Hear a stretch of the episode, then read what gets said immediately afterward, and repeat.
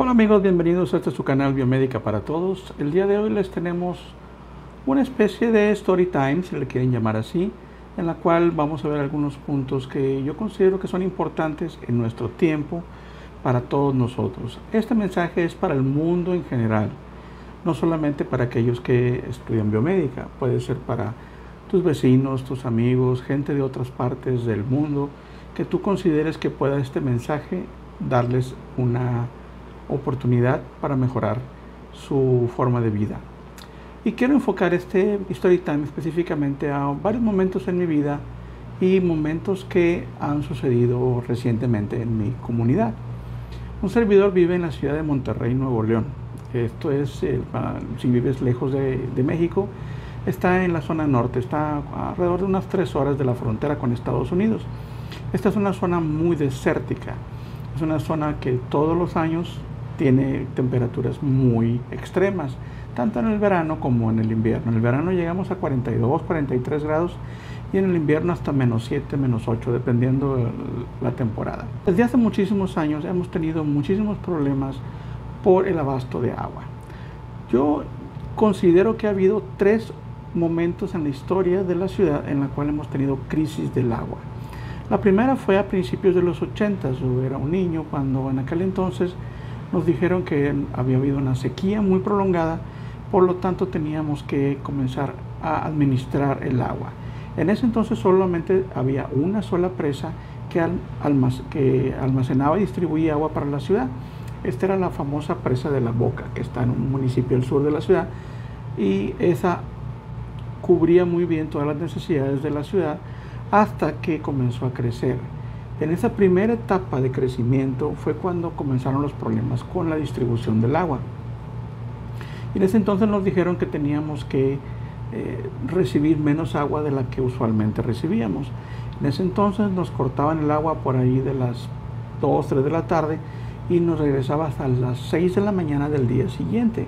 Imagínense con 40 grados de temperatura y tener que administrar el agua. Bueno, esto, de alguna manera, el gobierno del Estado y el país entero, pues buscaron la manera de poder que no se repitiera, puesto que había sido una situación muy complicada.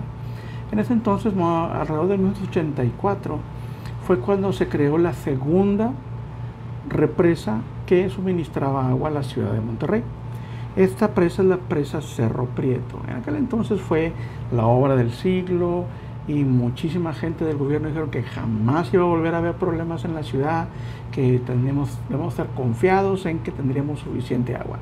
En aquel entonces se hizo una entrevista al gobernador, que en aquel entonces era Martínez Domínguez, y en la entrevista él dijo, esta obra va a garantizar agua por muchísimos años, siempre y cuando se controle el flujo migratorio a la ciudad de Monterrey puesto que ese flujo era el que demandaba mayor cantidad de agua. Bueno, pues no hicieron caso. Fastaron solamente 10 años para que se dieran cuenta que Cerro Prieto ya no era suficiente. ¿Cuánta gente llegaría a la ciudad para darse cuenta de esta realidad? Entonces, por ahí de mediados de los 90 fue cuando se planeó la tercera obra monumental para almacenar agua, la famosa presa El Cuchillo. Esa presa yo estuve cuando se construyó, yo llegué a ir a unos meses antes de que se terminara y que se cerrara. La verdad es una presa gigantesca, regresé pocos meses después y ya estaba llena y la verdad era una cantidad de agua increíblemente grande. Yo dije, ahora sí, ya no vamos a tener problemas con el agua. Y así fue, nuestro gobierno del estado dijo, con esta presa ya no van a tener problemas en muchas décadas. Así fueron sus palabras, muchas décadas. Así que teníamos tres embalses, la presa de la boca, la presa Cerro Prieto y después la del cuchillo. El cuchillo calculo que son como unas dos o tres veces Cerro Prieto, por lo que podemos decir que tenemos suficiente agua. Pues no fue así. A finales de los, a mediados de los años 2000, 2005, 2008, se acuñó la frase sueño regio. El sueño regio es una migración descontrolada del centro y sur del país. Muchísima gente que venía de Oaxaca, Veracruz, Chiapas, Tabasco, centro de la República, Ciudad de México, comenzó a migrar a la ciudad de Monterrey. buscando mejores oportunidades. Se sabía que había oportunidades en empresas grandes como era Vitro, cervecería y muchas otras que se establecían en la ciudad que daban oportunidad a muchas de estas personas. Pero todo este trabajo también se extendió a muchas empresas pequeñas y la llegada de nuevas personas pues mejoró mucho el estilo de vida para ellas, pero recuerden que era la misma cantidad de agua para todos. El año pasado yo le comenté a mi esposa, ¿te has dado cuenta que en la temporada de lluvias, que es en septiembre, casi no llovió? Dijo, oye, sí, llovió bien poquito, unos pocos lluvias, unos pocos días nada más. Para mediados de enero de este año, del 2022, yo le volví a comentar, ¿te has dado cuenta que no ha llovido nada, ni una sola gota desde septiembre? Y me dijo, sí, no ha habido ni una, ni una sola gota y ni nubes. Para mediados de marzo ya el gobierno del estado había declarado como una emergencia, una crisis del agua, puesto que no había llovido, ellos calculaban que en dos años. Yo calculo que sí llovió algo más o menos a mediados del 2021, pero no fue una cantidad tan relevante como para que las presas conservaran la cantidad de agua necesaria para la ciudad.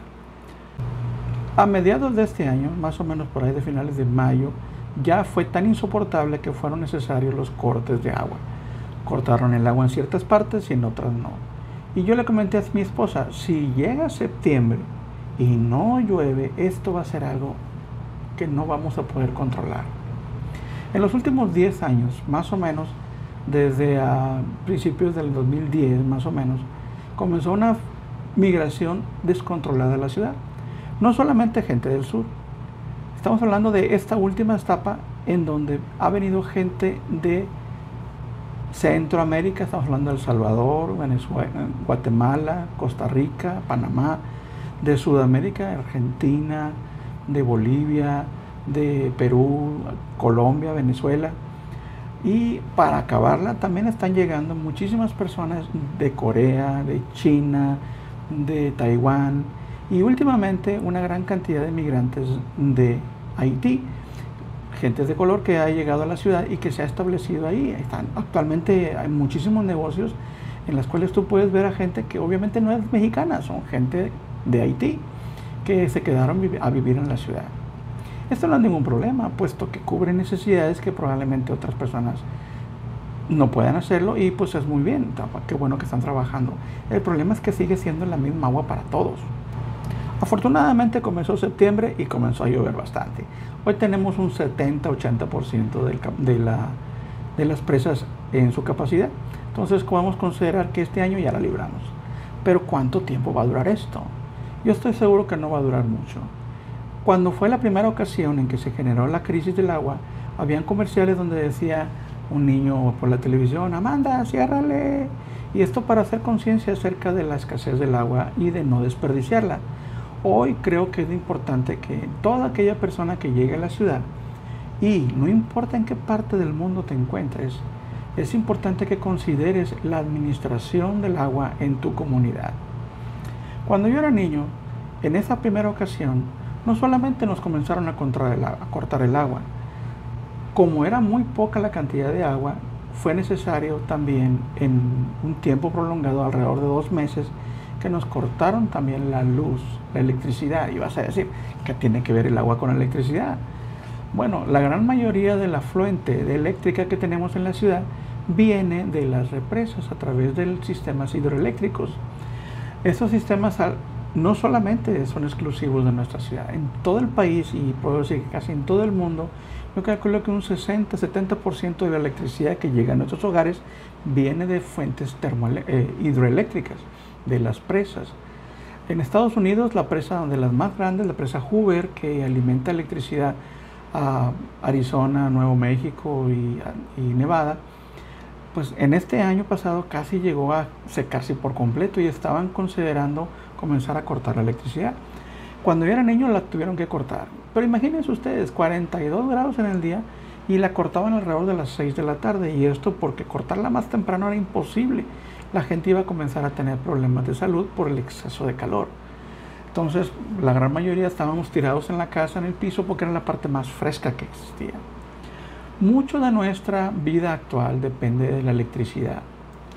De hecho, yo no podría tener este teléfono funcionando haciendo este video si no tuviera una fuente de electricidad alterna que cargara las baterías. La electricidad no se puede almacenar. Es mentira eso de que vamos a almacenar cierta cantidad de kilowatts. Es imposible. La electricidad generada por los sistemas hidroeléctricos o existe o no existe. Se para o, se genera. La única forma de almacenar corriente es a través de baterías. Pero esas baterías, aún las que se recargan, se necesitan de una fuente alterna para poder tener energía para almacenarla. En otro video les explicaré cuál es mi propuesta para poder eliminar nuestra dependencia del agua para la electricidad. Mientras tanto, tenemos que considerar que la economía del agua en nuestras casas es la única solución que tenemos disponible a la migración a nuestra ciudad de Monterrey. Y seguramente en tu ciudad, me imagino que vives en, no sé, en Santiago, en, en Buenos Aires, o en cualquier otra ciudad de Centro Sudamérica, pienso que vas a tener el mismo problema, si no hoy, dentro de poco. En la gran película el gran, The, Big Short, esto es, no sé cómo se llama en español, creo que La Gran Estafa, algo así, hablaba acerca de los, del problema que hubo en el 2008 acerca de los bienes raíces y su acción en la bolsa.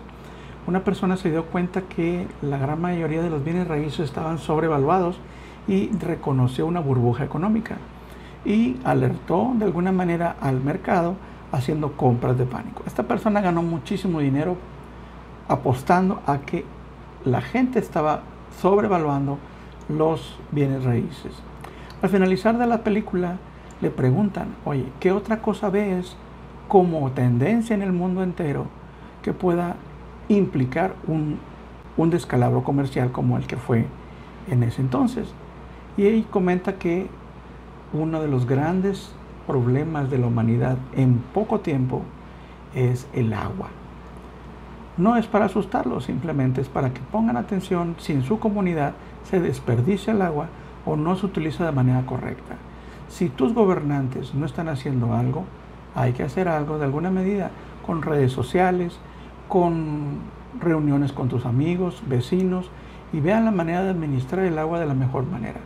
El agua es, es poca, Ciertamente el planeta tiene un 70% de agua, pero muy poca de esta se puede ingerir. Muy poca de esta es potable.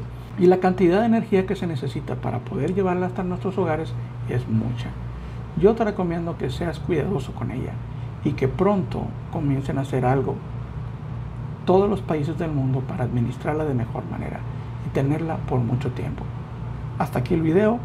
Pronto les daré un otro video con tips para poder mejorar nuestro estilo de vida y nuestra dependencia de la electricidad. Mientras tanto, cuídense, cuiden el agua y nos vemos. Hasta luego.